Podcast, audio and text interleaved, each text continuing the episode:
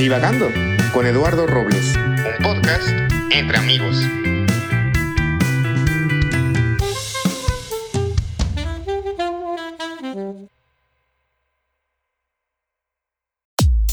Llegó la hora de la sección de cine y televisión, ponte cómodo y toma tu bote de palomitas.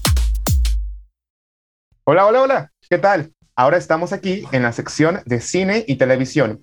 En esta sección, nuestro objetivo principal es aportarles un poco de las series o películas que hemos visto y con ello, pues, darles una crítica o reseña para ver si se animan a verlas o no.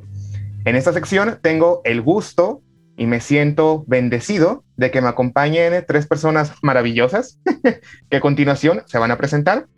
Eh, en esta sección me acompañan Margarita, Aceret y Belis.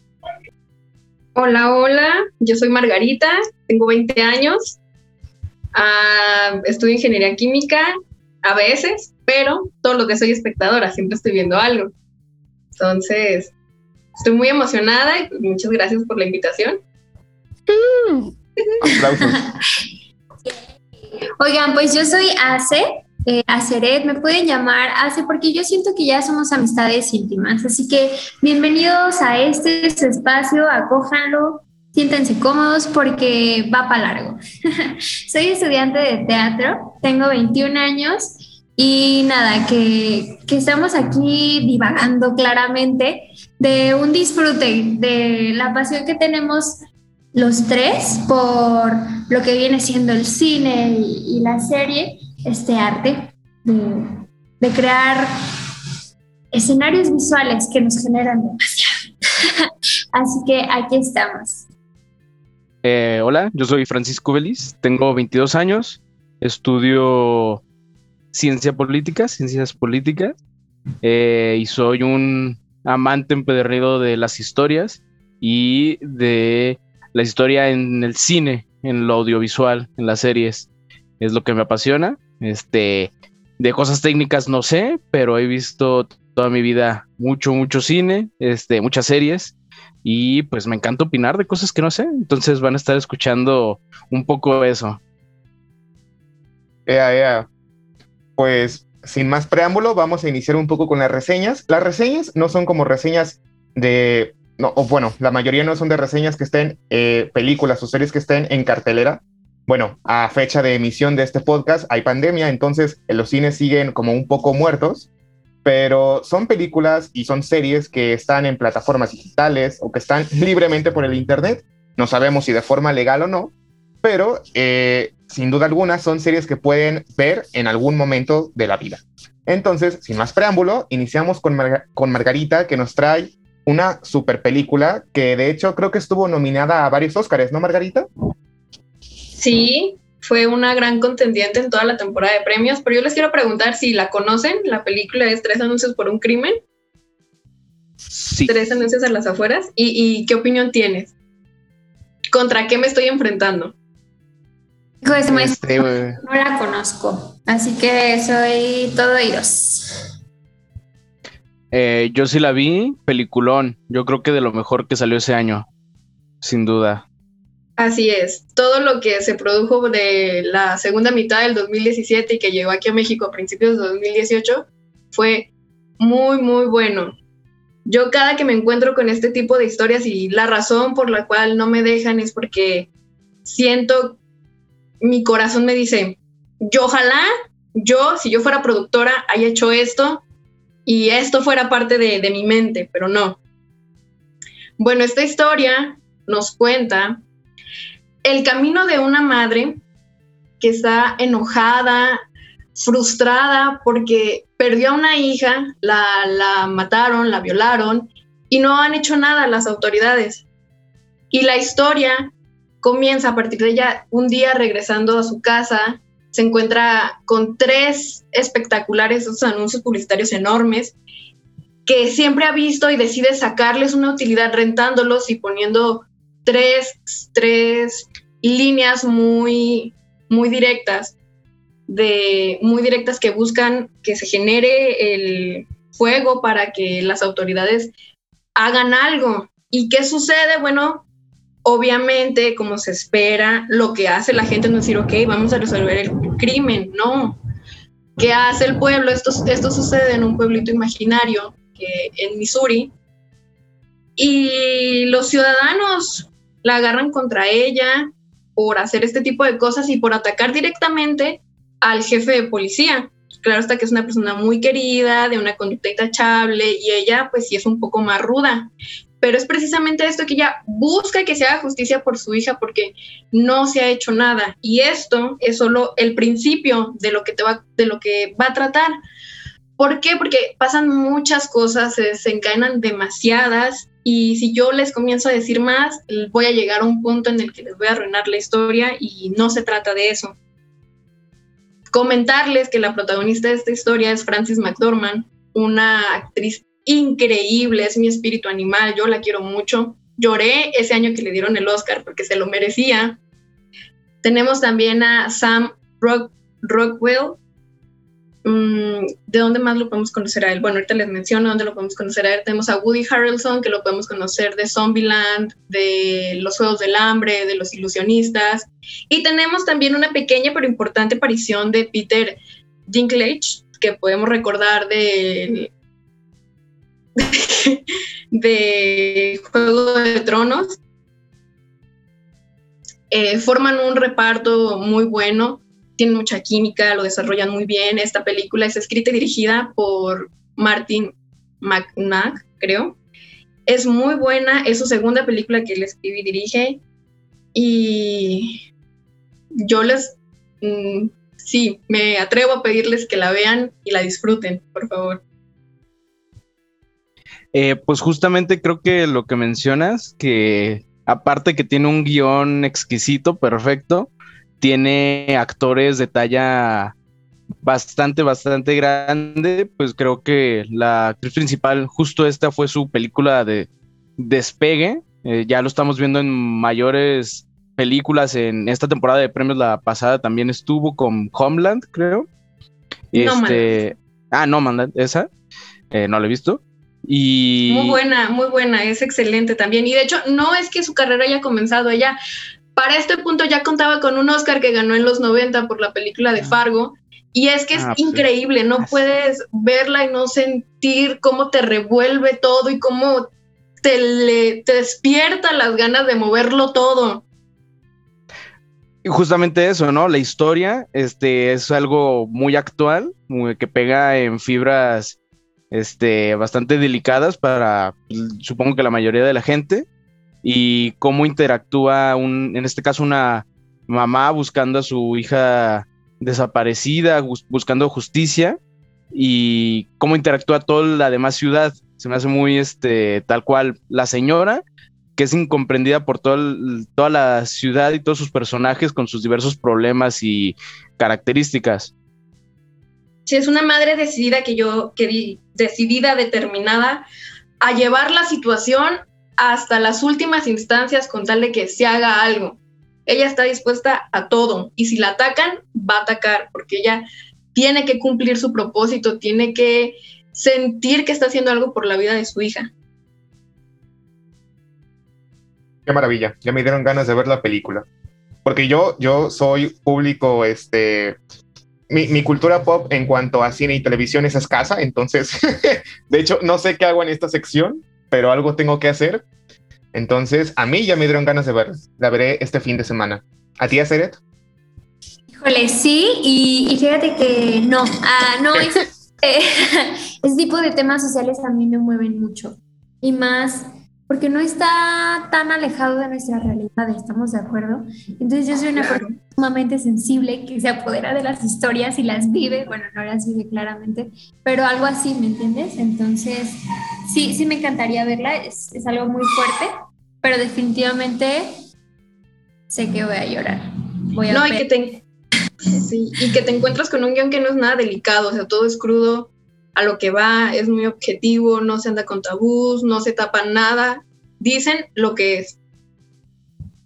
Y esto también se aplaude, ¿no? Sí. Es algo que de lo que ya tendríamos que dejar de lado los cuentos color de rosa, contar la verdad como es. Creo que es una necesidad y una responsabilidad que tenemos los artistas. Pero bueno. Claro, y plasmar precisamente cómo en la realidad se dan estas luchas, cómo son. Me gusta. Una muy buena propuesta. Felicidades, Margarita. Exquisito, está exquisito, chica. Y ahora, haciendo un punto y aparte de tu recomendación, el tema de este podcast es experiencias vergonzosas, Margarita. Cuéntanos, ¿has tenido alguna experiencia vergonzosa reciente o una experiencia vergonzosa así como... eh, no, no quiero decir traumática porque no todas De las ligas experiencias- mayores. Ajá, de ligas mayores, creo que es el término adecuado. Ok. Me he caído muchas veces en el, en el camión. Yo recuerdo que un día era, era, era un día después de mi cumpleaños y yo iba en el camión con pastel en la mano porque le llevaba a mis amigos. Y se frenó el camión y yo me caí completamente, el pastel voló. Y lo peor es que nadie me levantó. O sea, no había gente y yo solita agarré mi pobre alma y me levanté y seguí. Que si por mensa me caigo, por chingona me levanto. Precisamente, precisamente. ¿No, no- fue una vez que estábamos en la prepa? Sí, Creo, creo que me llegaste a contar o, o me dijiste, porque me acuerdo muy bien del momento. sí. Y pues también nada como llorar en la escuela porque a uno le va mal, precisamente. Sí, sí, sí. Yo recuerdo un semestre en el que me fue muy mal en francés y salí llorando de la clase y no dejé de llorar hasta que hasta que comenzó mi siguiente clase. Y pues todos me vieron llorar también. ¿Qué tie- No, yo no me acuerdo. Bueno, para, es para que, que quede tu claro, salón y mi salón y yo... en aquel entonces no estaban juntos. Ah, Tu salón quedaba en el segundo piso y el mío ya quedaba hasta arriba. Eh, Oye, yo estaba en tu salón y ni al caso, ¿eh? Es que como que me desconectó mucho de la realidad a veces, no se han dado cuenta. No, y es que fue en los primeros semestres. Yo siento que como que todos nos unimos a partir de quinto, sexto. Sí, qué fuerte, ¿verdad? Como que somos muy individualistas y de pronto fue como, ya se nos va a acabar la prepa, hay que amarnos demasiado. Ven, abrázame, por favor. Así. Ay, pero creo que las caídas en transporte público son... Toda persona tiene una experiencia así. Yo una vez... me- Oh, Ajá. no, échale, échale. Bueno, pues no, no es mucho. Una vez eh, yendo de la universidad para mi casa, esta no es la experiencia que voy a contar, pero es una de las tantas que me han pasado. Si, si alguien más tiene más de una, pueden contarlas, ¿eh? Sin problema. Eh, iba de la universidad para mi casa y yo tengo que tomar un camión y luego el tren ligero. Entonces tomo el camión, pero al momento de tomar el camión, como que me amencé y no subí, no, no levanté el pie lo necesario. Entonces me tropecé subiendo los escalones del camión. No me caí porque me alcancé a agarrar de uno de los tubos, pero sí fue como de que me di un golpe en la rodilla y caí así como de rodillas, como eh, alabando al Señor Dios Todopoderoso. Y justo enfrente del camionero, ¿no?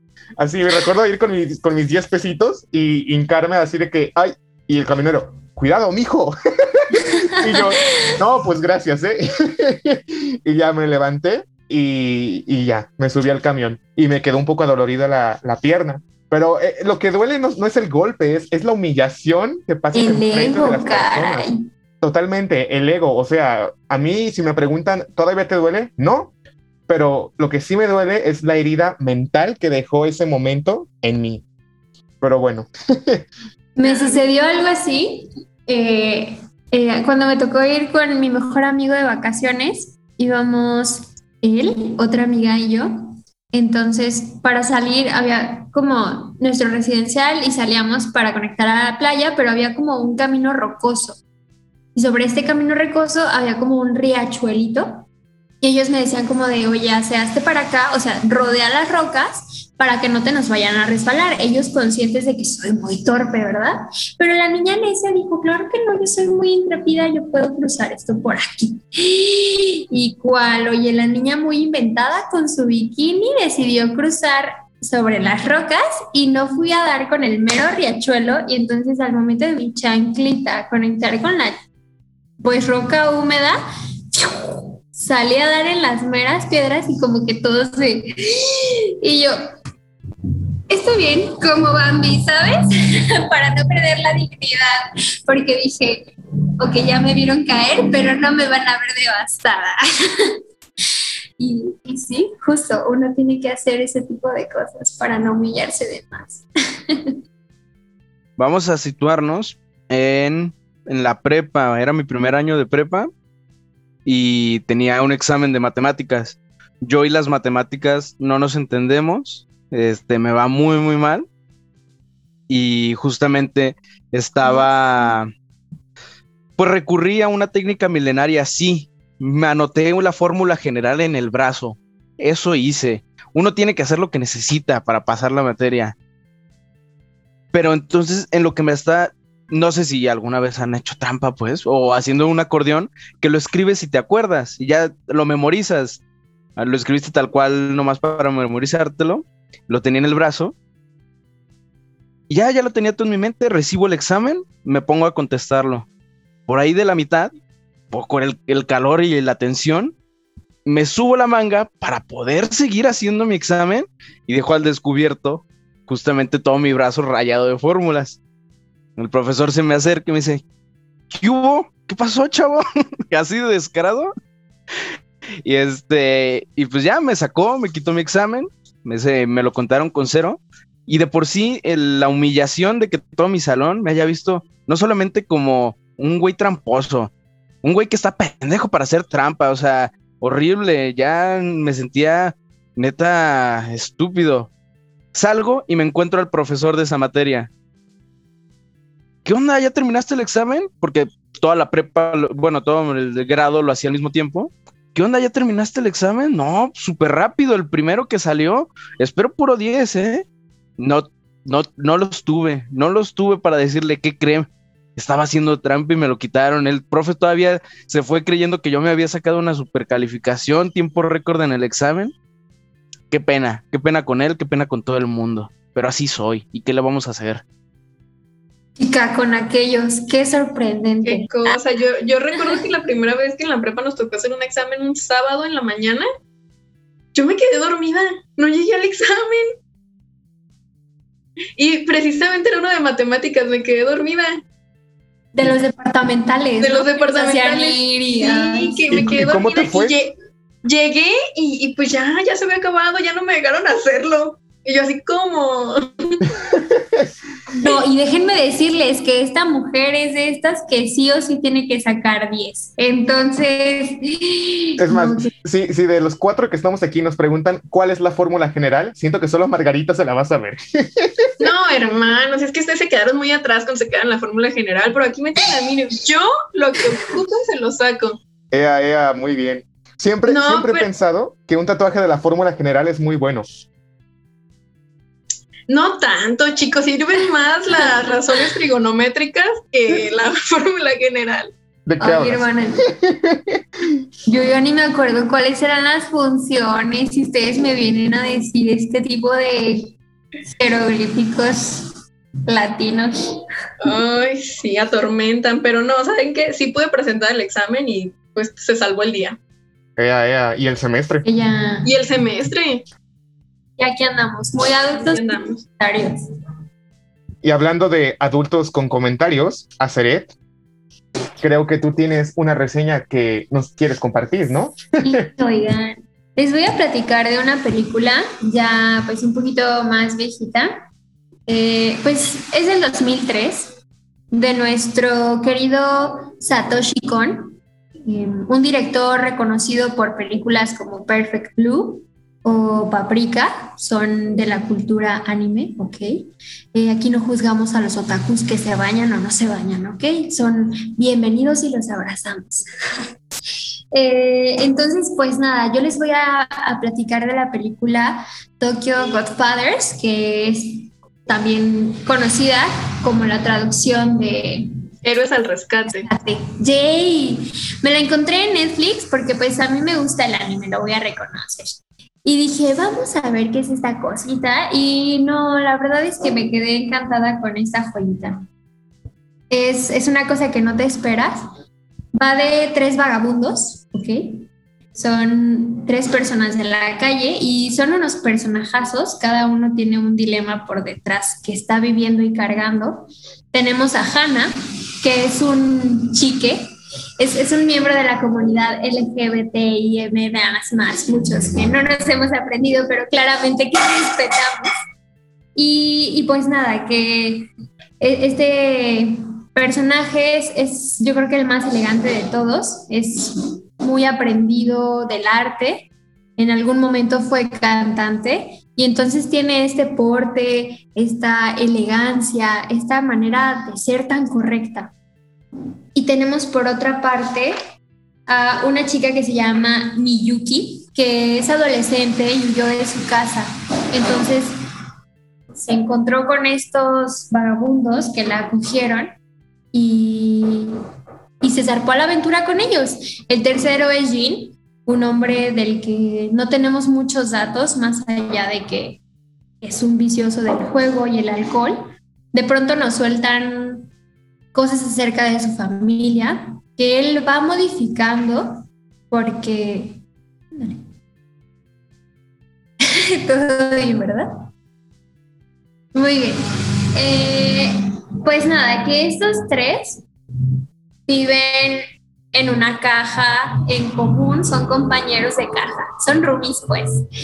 Y nuestra historia comienza en una noche de Navidad en la que en una pastorela que están presenciando, Hannah se pone a, jugar, ¿no? A juguetear con la idea de que el milagro de Navidad va a ser que Dios le conceda a un homosexual tener el milagro que tuvo María, el de ser madre sin haber bueno, algo imposible, ¿no? Que como una virgen iba a poder engendrar, cómo iba a poder ser madre, vamos. Y dicho y hecho, el azar, el destino o Dios los lleva a un montón de basura en el que se encuentra una bebé abandonada, a la que ellos pues abrigan en una fría noche de diciembre y está esta discusión, ¿no? Jim por una parte le dice, estás loca, tenemos que regresarlo, tenemos que llevarla a la policía. Miyuki está como de, ya callen a ese bebé y Hannah, no, endiosada con esta niña que pues es su deseo ser madre. Entonces, em, a lo largo de la película vemos cómo estos tres deciden qué hacer con el destino de la bebé y cada vez se va enmarañando más la historia, descubren que que esta bebé tenía una llave, que tenía, em, bueno, que conectaba con un locker y ahí encontraron ciertas pertenencias de los, de los supuestos padres. Entonces se ponen a investigar y van conectando con ciertas personas y a lo largo de esta búsqueda por los padres biológicos de la que ellos bautizan como Kiyoko, eh, van encontrando también cosas que les pertenecen a ellos en su vida, como, como que el, tema de las coincidencias gira, ¿no? A lo largo de, esta cinta.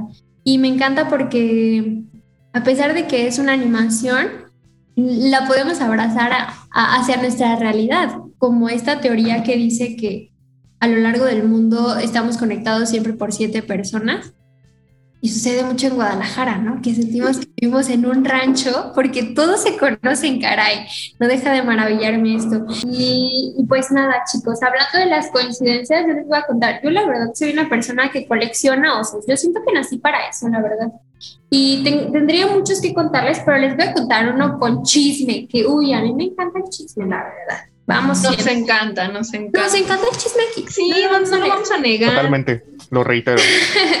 Entonces, bueno, pues nada, aquí yo ahorita estoy como mesera barista y me toca conocer a muchas personas. A mí me encanta hablar con las personas, conocerlas y no tanto por el lado del chisme, sino porque disfruto, ¿no? El contacto. Y bueno, acá en la cafetería en alguna ocasión llegó un señor pseudopoeta que a primera instancia me conquistó no de manera atracción sexual, sino como de, wow, qué hombre tan maravilloso, porque ya debe de rondar sobre los 60 años, ¿vale? Pero... Un sugar. Mira, por favor, no, espérate, espérate, déjate cuento. Ah, este caballero me empieza a contar de de su juventud, de lo que él escribe y shalala, shalala. Y yo, wow, no, qué increíble, qué dicha la mía de que venga a tomar aquí café y yo se lo esté sirviendo. Entonces nos quedamos hablando y se fue total, ¿no? Termina la tarde y yo me puse a stalkear su perfil para ver qué tal sus poemas y pues no creas, ¿eh? yo dije, bueno, cada quien, cada quien sabe, pues qué. ¿Cómo dicen esto de tu arte a mi arte? Belis, Belis se lo sabe muy bien. Híjole. Belis, por favor, yo sé que te mueres por No, decirlo. no, no. Échale, échale, por Yo favor. sí prefiero mi arte. Yay. Eh, Yay. Esto ya se nos está yendo de las manos. A otro- No, entonces, pues nada, que lo dejé estar y, y creí que no lo iba a volver a ver, pero qué curiosa mi equivocación que lo volví a ver. Y esta vez ya un poquito más arrogante, más prepotente. Y yo dije, ok, ya no me estás agradando, fulanito. Y así en unas dos ocasiones más.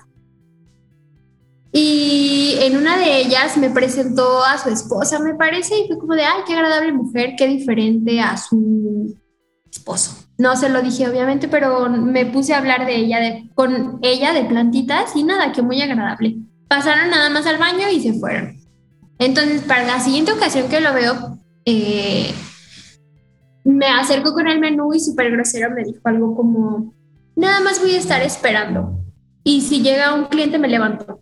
Y yo como de, ah, está bien, pues no, no me lo tienes que decir así, pero no hay problema, no te voy a correr. Entonces yo pues continué con mis cosas y esto fue como a las 11 de la mañana y me estaba contando que, que había dejado su carro aquí a un taller a la vuelta, ¿no? Entonces que lo tenían listo hasta las 12 de la tarde, una cosa así. Yo dije, ándale, pues me voy a echar su compañía un buen rato. Y, y entonces escuchaba que él estaba como declamando sus poemas, pero parecía que se estaba grabando. Y yo dije, ay, qué curioso, qué curioso señor. Y yo con lo mío, ¿no?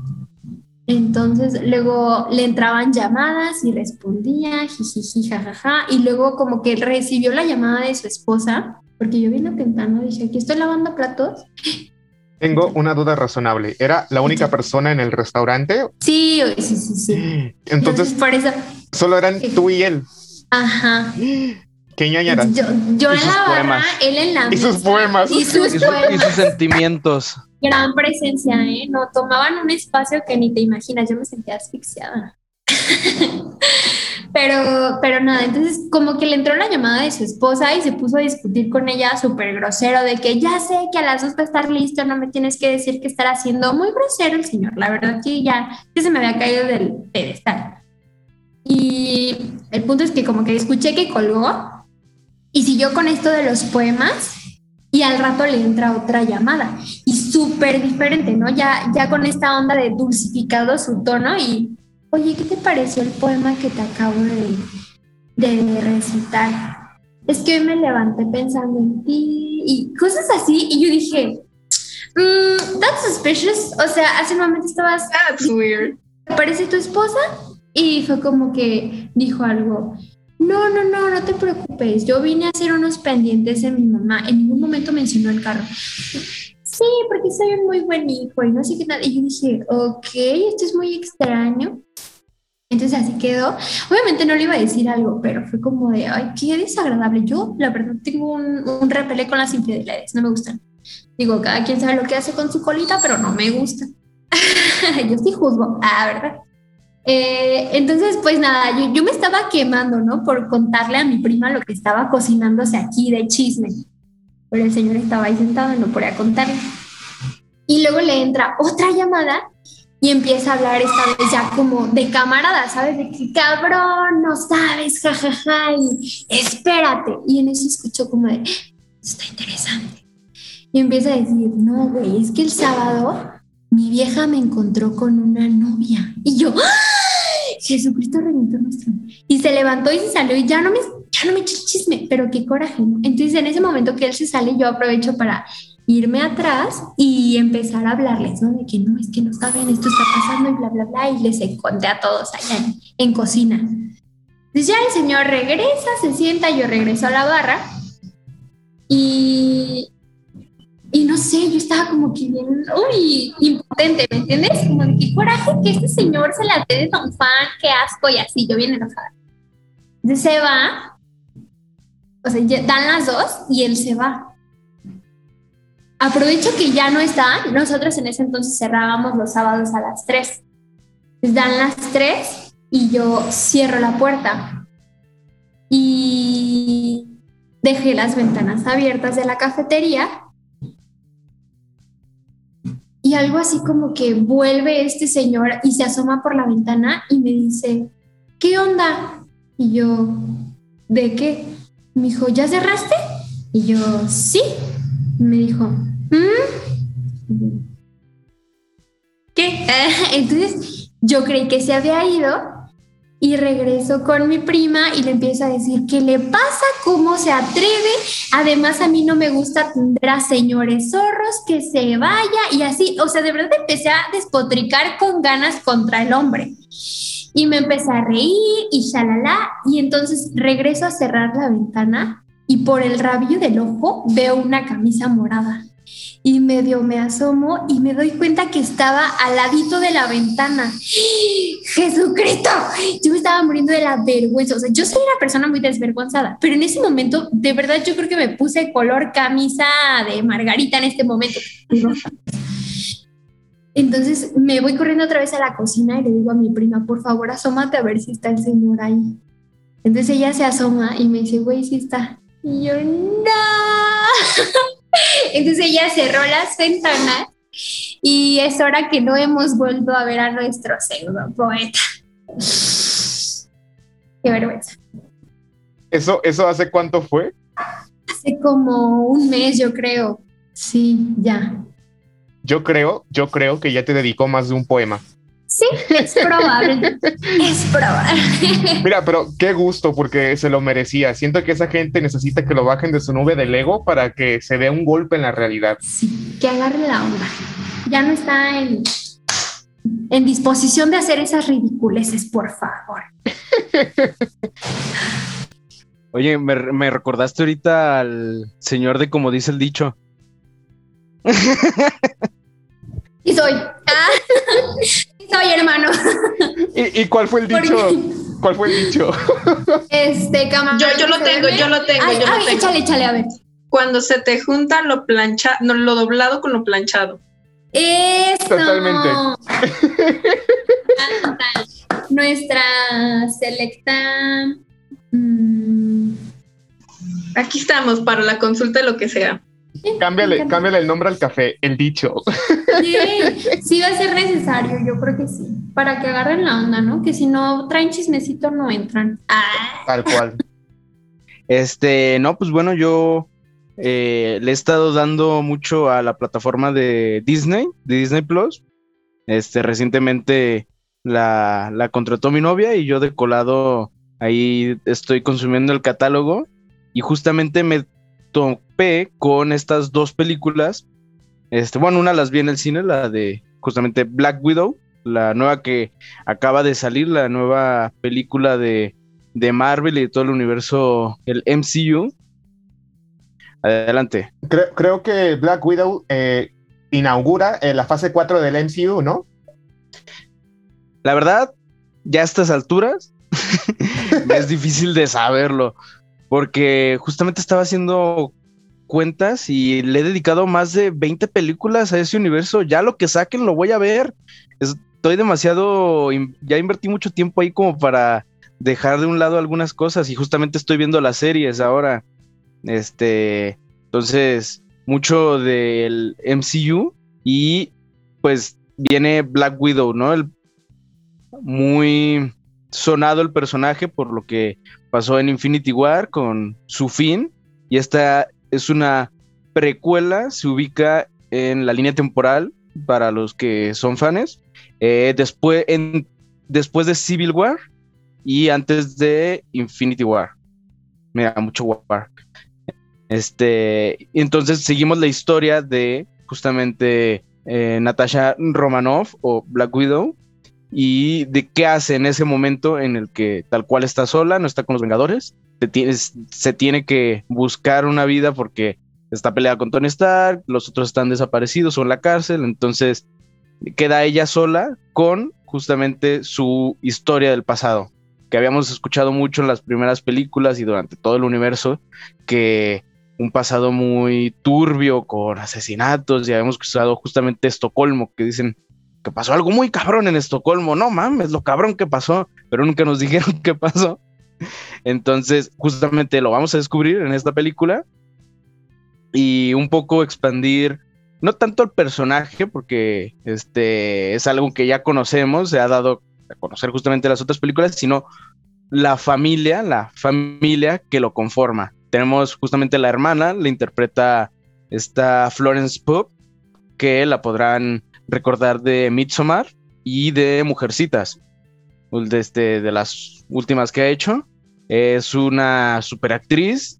Eh, también tenemos a en el papel de la madre a una muy buena actriz, ahorita no me acuerdo el nombre, y son varios componentes que se unen a, esta, este personaje, le dan un poco de sentido, un pasado sobre todo, este, y pues es parte del MCU. Si eres fan, si ya viste todas las películas, échate esta, creo que lo van a subir a Disney Plus como en un mes, para que esté gratis, entre comillas, y este, pues nada, mi calificación muy personal de la película es que es bastante olvidable. Está chida, qué bueno que le hicieron, qué bueno que le dieron más sentido al personaje, sobre todo pues apoyar este lado femenino de, darle mayor protagonismo en películas para, de ellas a todas las superheroínas. Entonces, pues está chida, es una buena película, pero medio mediocre. No, no, no tiene, tampoco se ve que no le pusieron el mayor dinero del mundo, que este, no, no tuvo lo mejorcito que puede ofrecer Marvel. Pero, buena película, Palomera. Este tema de, la representación que menciona Belis, muchas gracias por tu, por tu reseña, Belis. Ya, ya la veremos y te diremos qué opinamos, si, si vomitamos o si acertamos contigo. Pero eh, quiero recalcar un tema porque esto fue algo que viví la semana pasada y se me hizo muy bonito porque pues sabemos que el tema de la representación femenina en, las películas de acción es pues, está un poco olvidado, ¿no? Que un poco el universo cinematográfico de Marvel lo ha traído de, nueva, de nueva cuenta, pero sigue siendo un tema que a proporción, a comparación de la proporción de películas eh, esteral, esteralizadas, no, ¿qué estoy diciendo? Estelarizadas, por hombres, pues se queda corto, ¿no? Y yo la semana pasada usé el tren ligero para ir al centro y me dio como un sentimiento muy bonito porque vi a una, a una niña, una niña pequeña de 4 o 5 años, que de juguete iba con su mamá en el tren y de juguete traía a, a Wonder Woman, a Wonder Woman de la última, del 80, 84, 89, no me acuerdo cuál es, pero con su traje como de, de águila dorada. Y me pareció muy bonito porque dije, ah, mira, qué, qué bonito se siente que las niñas aspiren a tener a una superheroína mujer eh, como modelo. Y fue solo un pequeño paréntesis que quería hacer. Eh, quiero, quiero resaltar a nuestra amable audiencia, si es que la tenemos. bueno, por lo menos nosotros cuatro que somos nuestra audiencia. Eh, que, que, estas reuniones, por motivo de la pandemia, las estamos grabando por Zoom. Bueno, por motivo de la pandemia y un poco de comodidad, ya cuando sea el momento podremos grabarlas presencialmente. Pero algo que quería destacar es que yo no tengo un paquete de Zoom eh, premium, yo no pago por Zoom y por lo tanto las reuniones están limitadas a 40 minutos. Pero sorprendentemente llevamos más de 40 minutos hablando y no se nos ha cortado la reunión. Entonces, no sé si a Zoom alguien ahí de los servidores les está gustando lo que estamos platicando, pero muy bien, chica, estamos rompiendo el sistema. Agradecida con el de arriba. Amamos. Totalmente. Y bueno, eh, pasando a la última reseña, que es la mía, eh, yo les voy a dar una reseña y luego les voy a dar un poco de, de... Creo que no se relacionan. No, ni siquiera sé qué historia eh, vergonzosa les puedo contar porque tengo muchas, pero vamos a la reseña y a ver qué sale. No, no es cierto, no, no soy tan va. Eh, la serie de la que yo les quiero hablar eh, se encuentra en Netflix, es una serie viejita. Le, han de saber que tenemos un grupo de WhatsApp donde nosotros nos estamos comunicando constantemente y yo les dije a los muchachos, oigan, pues yo vi WandaVision el fin de semana, pero eh, entrando un poco en contexto, siento que no tengo mucho que decir de WandaVision, entonces decidí optar por otra serie que esta sí está en Netflix. O sea, es que cuando dije que estaba en Netflix, como que vi sus caras de asusto, así de, Lalo, ya la regaste, WandaVision no está en Netflix. Pero no, no voy a hablar de WandaVision. voy a hablar de una serie que se llama eh, Please Like Me, eh, que está en Netflix y es una serie viejita. Bueno, no, no, no es viejita, es una serie del 2013. Tal vez si lo vemos un poco a, perspectiva, pues puede ser viejita porque eso fue hace ocho años, pero es una serie muy actual y es buenísima. Eh, es una serie australiana del año 2013, como ya les había dicho, y es una serie escrita, protagonizada y no sé si dirigida, pero me imagino que en algo, que en algo tuvo que ver eh, por Josh Thomas, un eh, cómico australiano que es muy bueno. Y la serie va de lo siguiente, es un tipo de, digamos, que está entre los 20 y los 30 años, no sé si 24, 25, 26, veintitantos. Y, es, es un crisol de experiencias de la juventud, pero de una juventud, digámoslo, eh, que está aprendiendo, que sabemos que toda juventud o que en el proceso de la vida se aprende, ¿no? Pero esto es como que lo, recalca mucho porque ves cómo, cómo, bueno, pues tal vez lo esté contando como un poco tonto, ¿no? Pero ves cómo hace amigos, cómo enfrenta eh, las dificultades de la vida, pero no quiero que por dificultades se imaginen como una novela, porque la serie sí es un drama, pero también es comedia. Entonces tiene momentos muy originales, muy únicos y que, que, que retratan la vida del el millennial, de... Pues sí, sí es millennial, que, que retratan la vida del millennial en, en esta época, ¿no? Tan cambiante de redes sociales, relaciones amorosas. Y es una comedia jugosa y divertidísima que si tienen la oportunidad de verla, véanla. Eh, el protagonista es, digámoslo, a poco eh, tiene, pues, vive con un roomie. Y por ejemplo, a mí siempre que veo este tipo de series es como de que, wow, yo quiero tener un roomie. o wow, yo quiero vivir en, en, casa, en una casa aparte, ¿no? Sin estar en la casa de, de mi familia. Te quiero matar por conseguir la renta chica. Yo Totalmente. quiero, te, te, ves reflejado indudablemente por las aspiraciones o sueños que puedas tener. Y pues también un poco en las, en las relaciones amorosas de este chico, ¿no? Que el chico es gay. Entonces, pues ves cómo, eh, cómo trata de construir sus relaciones desde diversos aspectos y cómo eso repercute en la amistad, con la familia, cómo lleva su forma de vivir. Y es, es buenísima. Yo, eh, es que creo que se los estoy contando muy mal, pero eh, este chico vive con otro amigo y son como inseparables. Y luego eh, el giro de la serie es buenísimo porque en el primer capítulo es, tiene, tiene novia, ¿no? y, y, en el primer capítulo está con su novia en un, en un, restaurante y le dice, oye, tenemos que hablar. Y la chica así como de que, ¿qué pasó? Y creo que soy gay. y la chica así de, ah, ya lo sabíamos. y ya eh, terminan y pues es cuando empieza la experiencia del viaje de este muchacho, que decir viaje es como un poco sonso, pero en cierta medida sí lo es. Como adolescentes o jóvenes que somos, siento que nos vemos reflejados ahí de alguna u otra forma y pues es maravilloso. Sí, creo que Margarita, ¿tú la viste? Porque siento que estás, ¿no? Ah, es que te vi como decir sí con la cabeza y dije, Margarita ya la vio. Pero bueno, si no la han visto, se llama eh, Please Like Me, eh, protagonizada por Josh Thomas y está en Netflix. Eh, es buenísima y pues creo que no tengo nada más que decirles. Ah, bueno, sí, la experiencia vergonzosa. La experiencia vergonzosa, este, pues no se relaciona en nada con, con la reseña que les acabo de dar, pero yo he tenido, bueno, no es cierto, cuando me apasiono por algo, creo que me apasiono mucho, sea película, serie, música, eh, lo que quieran. Virote, lo que sea. Virote. Voy a tomar esto y lo voy a convertir en mi vida. mi religión. Esta es mi personalidad ahora. Inserte el meme del Papa con los discos. y justamente va por donde lo dijo Azeret. Es mi religión. Yo tenía ocho años y creo que siento que todos tuvimos una etapa Pokémon. Todo mundo tuvo su etapa Pokémon.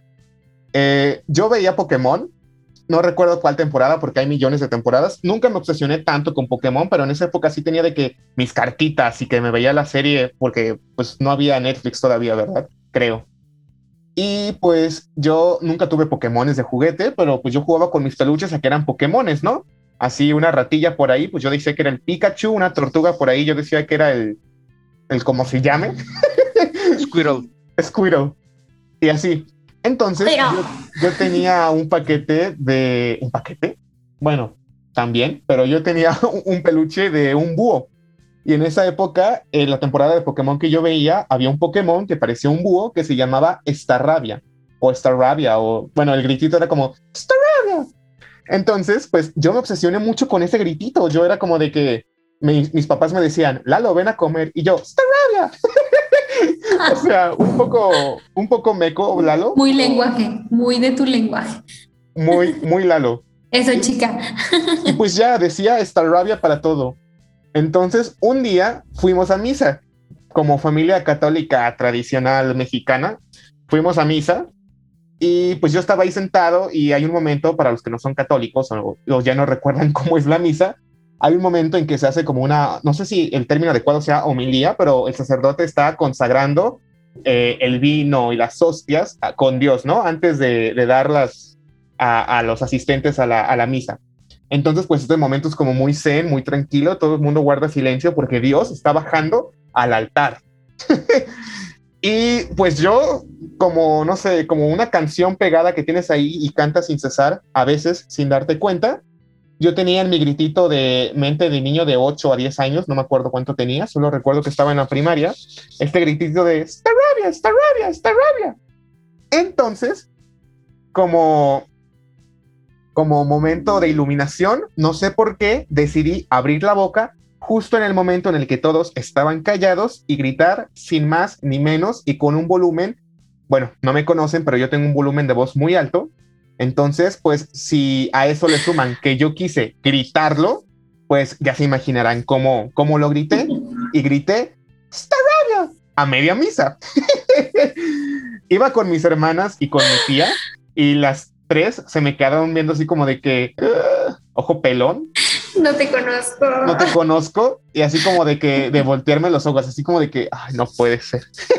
no creo que esto nos esté pasando. No, no, por favor. Y totalmente, o sea, yo de chiquito sí sabía que era la vergüenza, porque desde ese momento sé lo que es la vergüenza.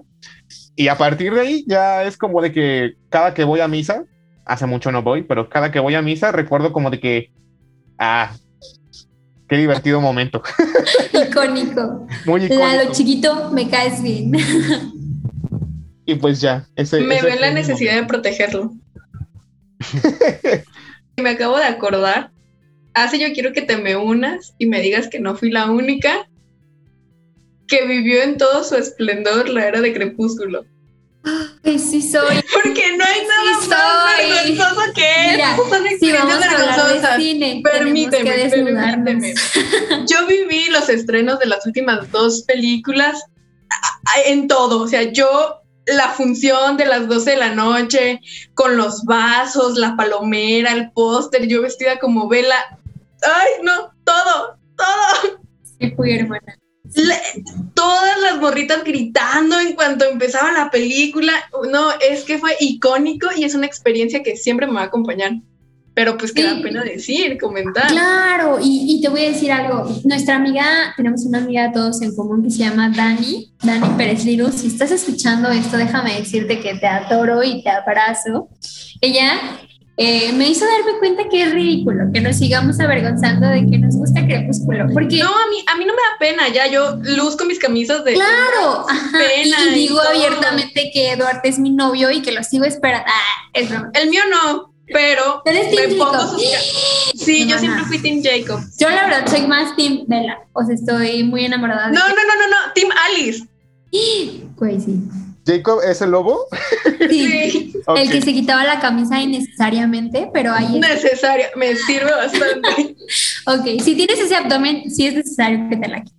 Vamos Yo lo necesitaba que lo hiciera. ¡Yay! Te amamos, feliz. Te necesitaba, me interesa, me sirve y se agradece. No es queja. y es que creo que fue una fiebre vampírica la que me entró, porque bueno, ahí les voy a echar otro dato vergonzoso de mí. Llegué a obsesionar con los vampiros. Yo. Que llegué a googlear cómo hacerte vampiro, hermanos. O sea, yo quería ser vampiro cabrón. Entonces me metí a Google y recuerdo que estaba muy macabro. O sea, yo estaba en la compu haciéndolo a escondidas porque dije, mis papás, mis papás me acuerdo cuando estaba leyendo Luna Nueva, me amenazaron con enviarme al psicólogo porque, o sea, yo neta me transmuté a Vela. Recordemos que en Luna Nueva Bella tiene una, un momento en el que está... Un breakdown, la morrita se deprime. Sí, un breakdown cañón porque Edward nos dejó. Y entonces a mí Edward también me dejó. ¿Estás de acuerdo? Entonces yo estaba muy encerrada en mi cuarto, muy triste. Y mis papás como de, esto no puede seguir así, hermana. O sea, tienes que ponerle un alto o nosotros lo vamos a hacer con ayuda de profesionales. Y yo como de, no me entienden. No me entienden qué voy a hacer. O sea, tengo que hacerme vampiro y salir de aquí. Vámonos a Forks porque allá no me van a descubrir. ¿Sabes? O sea, enfermita, yo estaba muy malita, pues. Estaba muy- No, no, no, es que, es que era todo un momento muy bonito porque yo tenía las películas, me las sabía de memoria, los juegos. Tendremos que hacer eso. ¿eh? O sea, ay, No. qué cosa, qué cosa responder eh, cuestionarios y saberte Y todo. que te lo sepas todo. Caray, amaba. Pero entonces, esta página de Google, me acuerdo, e- era de estas que tienen el fondo negro. O sea, para empezar, se veía sospechosona la página, porque el fondo era negro y las letras eran rojas. Y no era la tipografía típica de una página web. O sea, era como romanticona, ¿no? Asunto muy gótico. Y yo dije, esto sí es real. De aquí yo voy a salir vampira. Entonces empiezo a leer las instrucciones que lo tenía que hacer de noche. Tenía que hacer algo terrible, o sea, un crimen grandísimo. Tenía que matar como a 12 doncellas, una cosa así, y después matarme yo, pero habiendo bebido su sangre. O sea, una cosa así muy... Y yo dije, güey, no voy a sacar tantas doncellas, no, ni de pedo puedo hacer esto. O sea, no, o sea, ya. ¿Eres doncella? Sí, sin pedos. ¿Ya 12? No.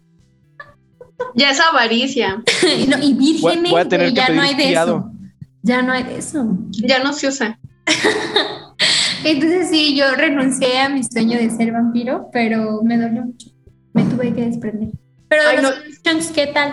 Ahí también estábamos al pie de cañón. Seguimos, de ahí nunca se sale. Es toda una cultura. Y No, no, no, yo quiero mencionar que estábamos chiquitas, o sea, yo estaba en la primaria. Sí, sí, justo, porque estamos hablando que el libro creo que salió en el 2009, 2000, sí, ¿no? Yo tenía 10 años, entonces era muy joven. De hecho, a mí los libros me los regalaron como regalo de confirmación. Oh my God, ese es muy anticristo, muy anticristo de parte de quien te los haya regalado. ¿Qué familia o qué persona tan liberal te los regaló? Me cae bien, me cae muy bien. Yo, yo siento como que no sabían de qué trataban ni de qué iban y dijeron, ok, ella quiere leer, vamos a dárselos. Bien le pudieron haber regalado el de 50 sombras de Grey y ni en caso. Y ahí hay otro tema, porque según esto, 50 sombras de Grey. eh, No, sí es, sí es, no es otro Sí, tema, es ley, se sabe, se sabe. Sí, hermana, que fanfiction de Crepúsculo. Yo les voy a decir, no leí los libros porque no me apetecía. Dije, si voy a leer algo erótico, va a ser Marqués de Sade. Ah, Va a ser Joanna Lindsay, algo ah, más. algo que, que valga la pena, que inspire y que motive. Ah, pero dije, vamos a ver las películas, a ver qué tal. Y sí, o sea, sí sentía mucho la vibra. Dije, hermana, tú no te llamas así. Tú no, tú no eres Anastasia, tú eres Isabela. Tú no eres protagonista. No naciste para ser Creo que la historia de, de los libros de 50 sombras de Grey es que la señora que los escribió se inspiró en Crepúsculo, ¿no? Totalmente. Sí, se Y- supone que era un fanfiction. Ajá, justo. Ah, y pues creo que salió de la realidad, fue muy exitoso y en, enos aquí hablando de 50 sombras de ¿Qué Grey. tal? eh? No, y que todo esto salió de un sueño, o sea, el canon cuenta que Stephanie Meyer eh, empezó Crepúsculo porque lo tuvo en un sueño. Qué hermosidad. Qué ahí- este tema, me siento muy liberada. Ojalá tuviéramos 10 de esos sueños que te hacen millonario. Por Ay, favor, sí. necesito.